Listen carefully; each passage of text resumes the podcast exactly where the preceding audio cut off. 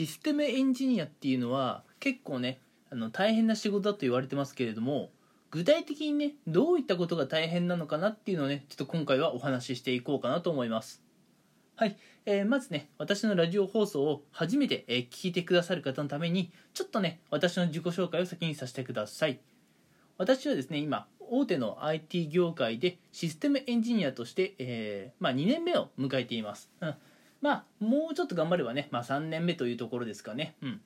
まあずっとあの金融のねあのシステムエンジニアをやっています。システムエンジニアって今いろんな分野にいるんですけどね。金融だったり医療だったりね。あのまあいろんなとこあるんですけれどもその中で私は金融のシステムエンジニアをやっていますと、うん、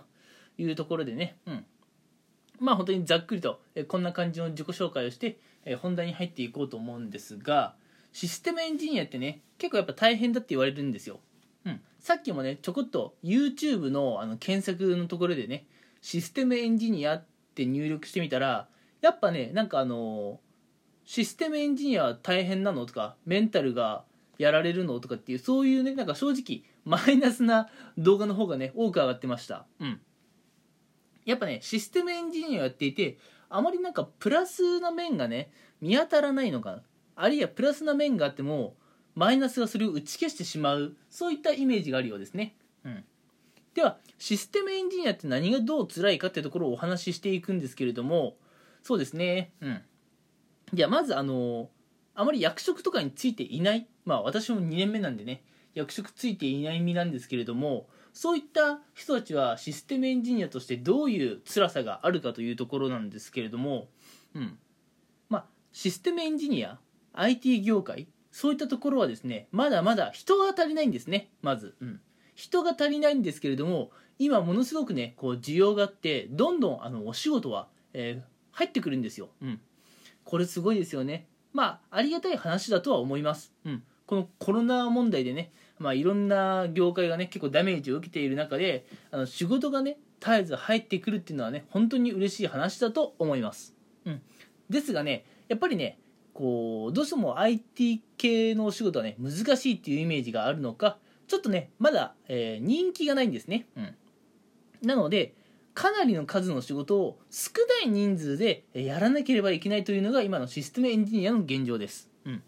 であの大体幹務社員だとか、えー、役職のある方ってあのチームをまとめる立場なのであの実際ねこう物を作ったりっていうお仕事は、えー、まあなんでしょうね、うん、まであまり役職についてると言えないそういった方たちが主に作るんですね。なので僕ら、えー、みたいな12年目とかあるいはね別にこう若手じゃなくても役職についていなければまああのものづくり担当っていうことに大体なると思うんですが、うん。まあ、かかなりねやっぱりね作業量が多いわけですよ、うん、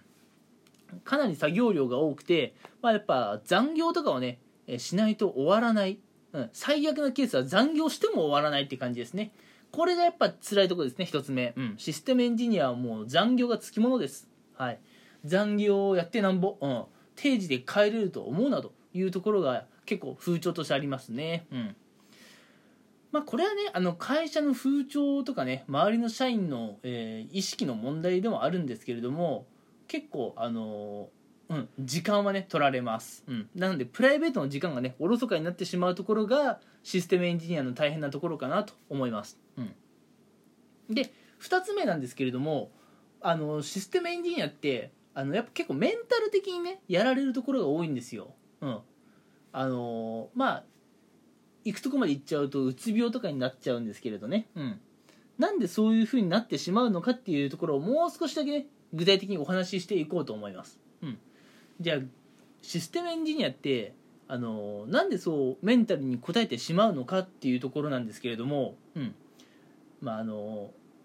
結構ねやっぱトラブルが発生するんですよお仕事の中では、うん、お仕事をたくさんしているとねトラブルが発生してトラブルが発生するとあのかなり叩かれるんですよ、うん、まあどんなちっちゃいことでもねあのあるいはまあ大きいことでもそうなんですけどかなり徹底的に、えー、調査が入ったりして叩かれます、うん、この成果物を作ったのは誰だとか。なんでこういう作りになってんだ。なんで失敗したんだと、うん、でこの失敗を取り戻すためにこれから何をしなければいけないのか。いろいろね問い詰められます。うん。もうね問い詰めの内容で言ったらなんだろう刑事事件のね、えーあの留置所で行われるような取り調べですよ、うん、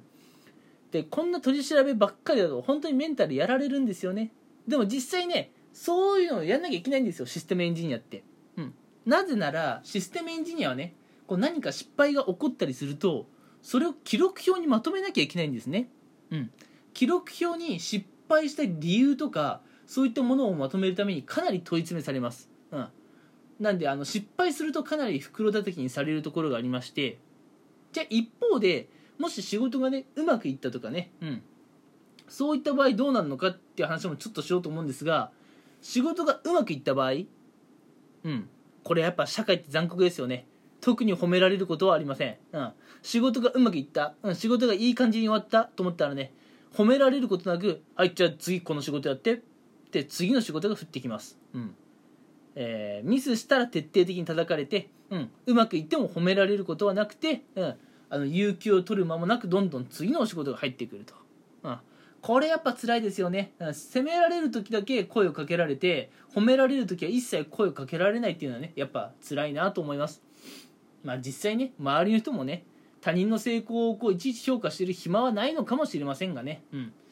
まあやっぱシステムエンジニアはねこう多忙っていうところがやっぱね結構原因として大きいかなというところでもっとどんどんね、うん。えー人が増えてくんないとシステムエンジニアっていうのはこれからもねきついお仕事かなというふうなイメージがあります。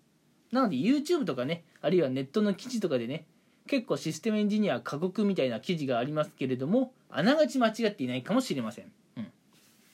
で、えーそうですね。続いてまあ最後になんですけれども、まあ、システムエンジニアの中にはあのー役職ついてない方ももちろんいますけどね。役職とか要するにポジションがある方もいます、うん、幹部社員だったりとか幹部社員とまでいかないけどチームリーダーみたいなね、えーそういう方がいます、うん、そういった方っていうのはどういうあのまあ、苦労があるかっていうとですねまあやっぱり全体をまとめなきゃいけないんですね自分のことだけ管理していればいいっていう問題じゃないんですよなので部下とか周りの人の責任を負わされるってところはこの幹部社員だったりリーダーは大変なところですね。うん、でもし、えーリーダーとか幹部社員がこうなんかミスがあってね、えーっていうことになれば社内だけでとどまればいい話なんですけれどもお客さんからも叩かれるんですね。うん。まあ、僕みたいな若手社員はまだあのお客さんとねあまり接してないのでお客さんから叩かれることがあまりないっていう意味ではまだね、えーまあ優しいというかね甘やかされてるかなというイメージなんですけれどももう社内から叩かれ社外お客さんからも叩かれたらもうこれ大変ですね。うん。先ほども言いましたけれども失敗したら徹底的に叩かれます。うん。仕事がうまくいっても褒められることは特にありません。うん。社会がねこんなもんだと言ったらまあそれで話終わっちゃうんですけれども、うん。まあ、こういったことが原因でね結構システムエンジニアの方って心がポキッと折れちゃうんですよね。うん。あの実際、えーここ1年でねえー私の身の回りの話ですけれどもここ1年で、えー15人くらいいたプロジェクトから、まあ、2人ぐらいね、あのー突如消えましたね、うん、やっぱどうもねこう気持ち的な問題だったようでもう嫌だっていう感じでね、えーある日突然いなくなってしまうっていうのはシステムエンジニア。珍しい話ではないですね、うん。まあ、あのできればね最後まで一緒にお仕事したいんだけれどやっぱねもう心が悲鳴上げちゃったらねそれは仕方ないですよと、うん、なんで結構ねあの、まあ、肉体的にまあ大変なところもありますよ。残業が多いけれど。でも肉体的にっていう以上にメンタル的にね大変なところはシステムエンジニアありますね。うん。まあ仕事の内容が自分のやりたいと思っていたことをやれているのであればいいんですけれどもなんでこんな仕事をやんなきゃいけないのかなと。仕事内容に疑問を持っている状態だとこれ本当に大変です、うん、まあねそんな IT 業界もね何かしらあのプラスなところをねもっと世間に発信していけたらね皆さんに人気が出てくるかなと思うんですけれども今 YouTube であったりネット記事で言われているシステムエンジニア過酷という話はねまあ間違ってはいないですかね。というところで、え今回はこの辺にしておきたいと思います、え今回はね私のラジオ配信を聞いてくださってありがとうございました。